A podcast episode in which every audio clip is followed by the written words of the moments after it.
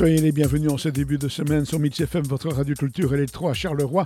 C'est le rendez-vous avec la bande dessinée. Aujourd'hui, c'est un bien beau livre que nous proposent les éditions Delcourt dans leur collection Métamorphose avec Le Grand Voyage de Rameau, signé Ficile. Rameau est une petite créature de la forêt. Elle vit au sein de sa communauté. Il y a des années, quelques jeunes se sont aventurés au-delà des limites de la forêt. Ils ont exploré le monde des humains et ils y ont vu des choses extraordinaires et notamment des pierres magiques qui lancées dans le ciel illumine l'obscurité de centaines d'étincelles multicolores. L'un des jeunes, nommé Brindy, avait ramené quelques-unes de ces pierres et a fait une démonstration devant tout le monde rassemblé autour de lui. Le résultat fut catastrophique. En effet, une terrible explosion a tué quatre d'entre eux et en a blessé beaucoup. Depuis lors, une loi interdit de s'aventurer au-delà des limites de la forêt.